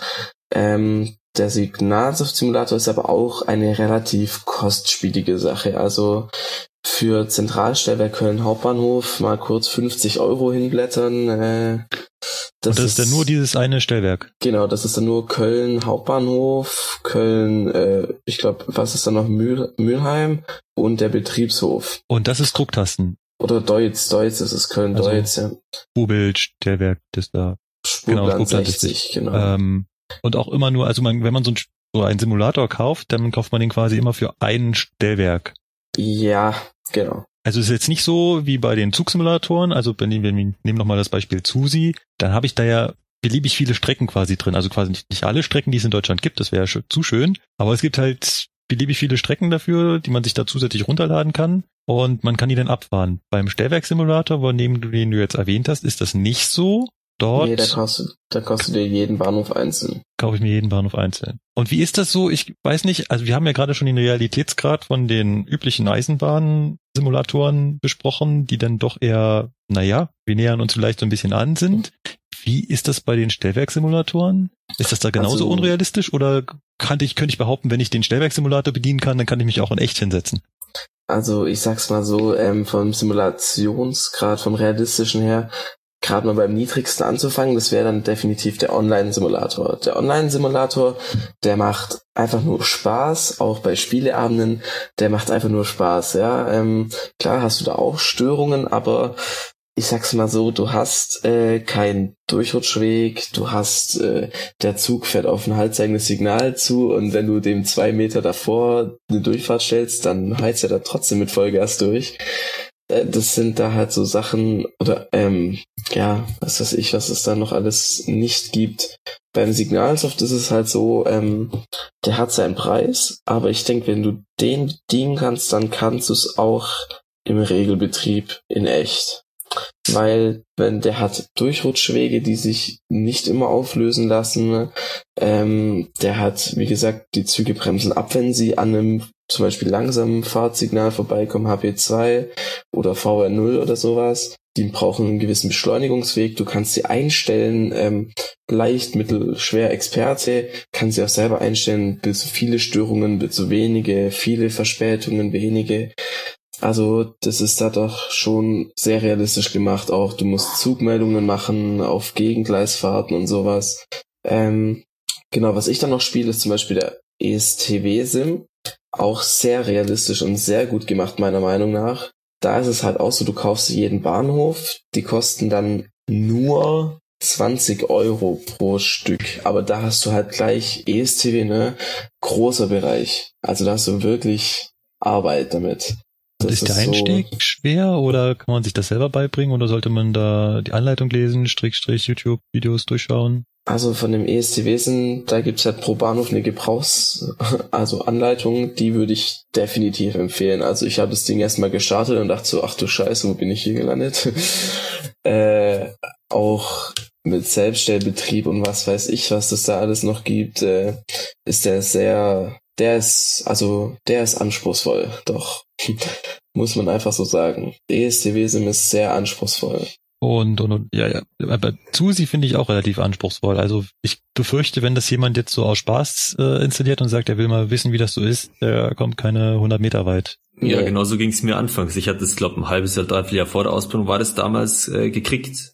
Und äh, das war für mich anfangs auch also ein Graus irgendwie. Ich habe es dann erstmal gleich wieder weggelegt und mir gedacht, nee, ich komme damit überhaupt nicht klar. Also da muss man schon wirklich mehr Ahnung haben von der Materie, als wie dass man jetzt einfach sagt, juhu, ich kann damit Eisenbahn fahren lernen, weil so komplett lernen kann man es nicht. Man braucht halt davor schon die Grundlagen, was so PZB angeht oder auch was die Signalbilder angeht, damit man den wirklich fahren kann. So ist es. Und genau. so wird es beim Stellwerksimulator dann wahrscheinlich auch sein. Also wenn sich so ist es da auch, ja. Also was so mache ich, wenn plötzlich die Weiche rot anfängt zu blinken? Welche Hilfstaste brauche ich jetzt dafür? Weil da steht dann sowas wie FHT, DHT, FRT, ja. WSE, äh, WSSPT, W, ja, ne, du weißt, okay, was ich meine. Wir wissen Bescheid. Ja, und äh, da musst du einfach wissen, welche Taste was bedeutet und für was zuständig ist was man jetzt nochmal, das Sesam, worauf du nochmal vor kurz angesprochen hast, das ist ein DB-Training-Programm. Das kriegt man mehr so unter der Hand zugesteckt. Da geht dann der Trainer aus dem Raum und sagt so, ja, was ihr jetzt kurz macht, ist mir egal. Und dann USB-Stick rein, das drauf und fertig. ja, wird so gemacht, ist einfach so. Das kann niemand anders sagen. Das äh, ist aber auch gut so, weil, ja, weil du kannst damit auch, ähm, da gibt's noch eine Trainerversion, da musst du dich einloggen, die, die Daten sind, äh, stehen, glaube ich, dabei. ähm, und dann kannst du da Samt, also jede Störung, die auftreten kann, simulieren. Also wirklich jede. Und äh, also zu Ausbildungszwecken ist Sesam definitiv, vor allem Sesam ist auch unser Prüfungsprogramm. Mit Sesam werden Fahrdienstleiter geprüft. Oh, okay. Das wusste ich noch nicht. Ja. Aber nochmal zu Sesam, ich muss euch enttäuschen, das wird auf den meisten Computern von euch nicht mehr laufen. Nein. Sesam ist nämlich ein 16-Bit-Programm und 16-Bit-Programme laufen auf 64-Bit-Systemen nicht. Also es läuft auf Windows XP 32-Bit und ich meine noch, dass es bei Windows 7 auch noch ja. auf 32-Bit läuft. Ja, das tut's, wie gesagt, die Bitzahl ist hier die entscheidende, also ja, Windows 8 und 10 tut's schon nicht mehr. also mein Windows Vista könnte damit funktionieren. Wenn du eine 32-Bit-Version davon hast, ja, bei der 64-Bit-Version nicht. nicht mehr. Ja, nee, ich glaube, ich habe 64 und damit läuft auch 32, so ist es irgendwie, aber nicht 32 auf 16. Genau, ja. so ja, richtig, weil mir zeigt's beides hier an, genau, okay. Dann haben wir unsere Themenliste durch. Wir packen auf jeden Fall die Eisenbahnsimulatoren in die Shownotes, sowohl die für den Lokführer als auch für den Fahrdienstleiter.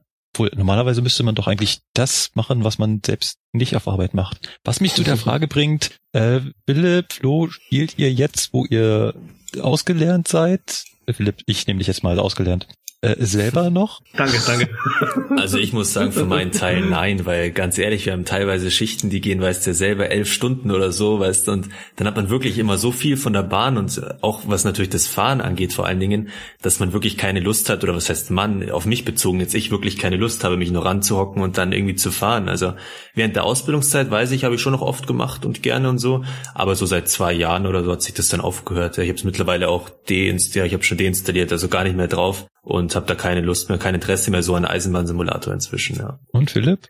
Also bei mir ist es so, zwischenzeitlich spiele ich mal den Stellwerksimulator, also den, die Online-Version, aber mit, auch mit anderen Leuten halt noch, weil es halt echt viel Spaß macht. Aber so Train Simulator, nee, das ist mittlerweile echt nicht mehr so man fährt halt in real, ne? Das ist es halt. Deswegen so in der Ausbildungszeit ist es ganz interessant noch, wenn man nicht so oft zum Fahren kommt. Davor auch, wenn man davor schon gewisse Ahnung hat, dass man das Tusi eben schon spielen kann. Aber danach dann, also ich schätze mal, das werden die wenigsten Lokführer in Deutschland oder generell Lokführer machen, wenn man fragt, dass die dann noch nebenbei Simulator fahren, ne? Genau, das haben wir fast vergessen. Der Online-Simulator. Wollen wir darüber nochmal zwei, drei Worte verlieren? Wir werden ihn auf jeden Fall auch verlinken. Dieser STS oder wie ist der? Genau. Oh ja, genau, STS. Also wir haben jetzt ja schon zwei aktive Spieler hier, oder? Also Philipp und Chris spielen's. Jo. Lukas, du auch?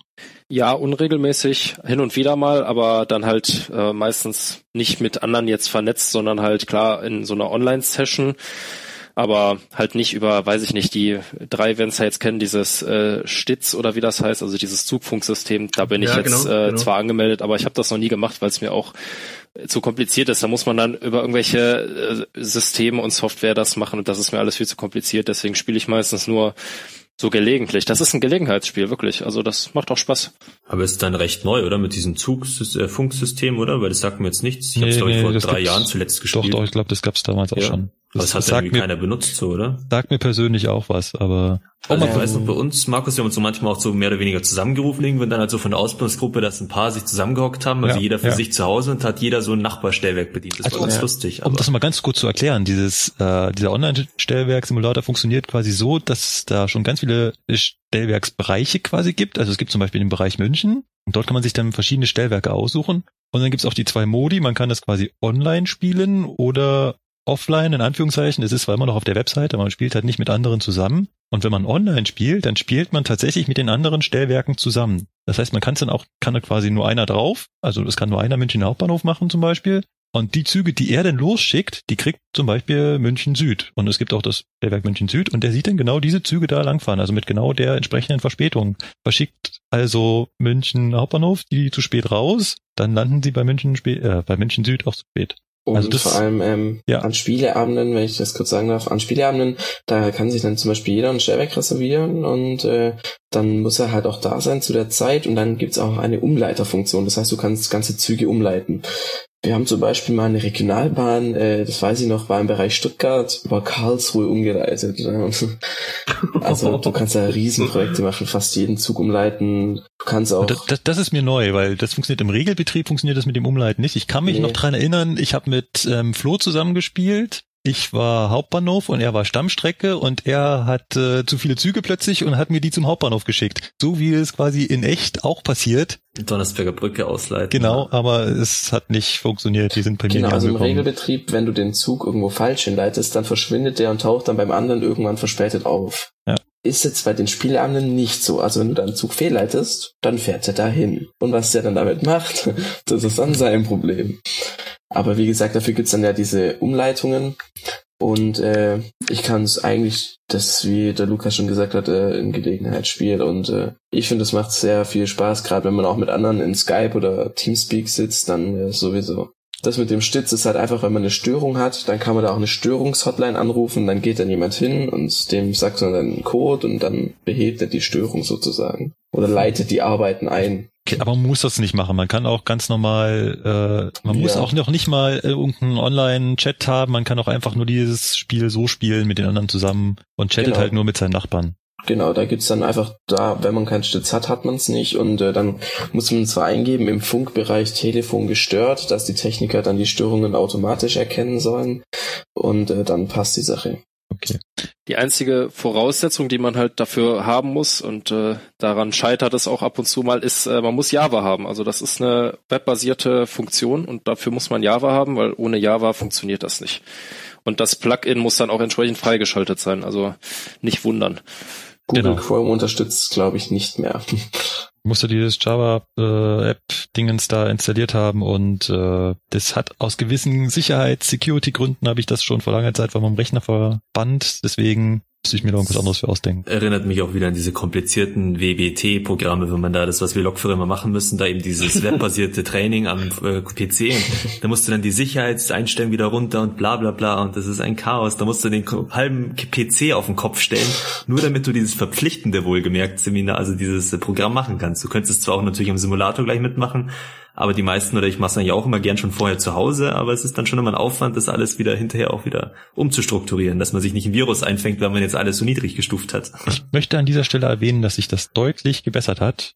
Ja, es ist umgeschrieben worden, ja, ja irgendwie auf eine andere HTML oder sowas. Ich habe da was mitgekriegt. Ich habe es für dieses Jahr ist jetzt erst Januar noch nicht angeschaut. Äh, nee, es war auch schon eine, ich hatte mein letztes gemacht und es lief einfach so in Chrome, ohne ohne schön, ohne ja. große Probleme. Und es gibt sogar mittlerweile eine Handy-App dafür. Das heißt, du kannst oh, es sogar cool. auf dem Handy machen. Nicht Was ist wie auf dem Tablet wäre es eigentlich ganz cool. Oder auf dem Tablet ja. geht's bestimmt auch. Das, das musst du mal ausprobieren, weil es ist auch eine Tablet-App.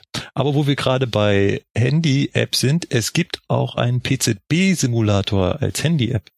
Braucht ist nur das für Signale da, oder? Da gibt's nein, irgendwie Signale, nein, die nein, von der DB ist direkt nicht von DB, sondern okay. privat. Könnt ihr mal bei Google Play suchen. Ich das mal gerade raus. Moment, Google Play Store. Dann braucht ihr nur nach PZB suchen.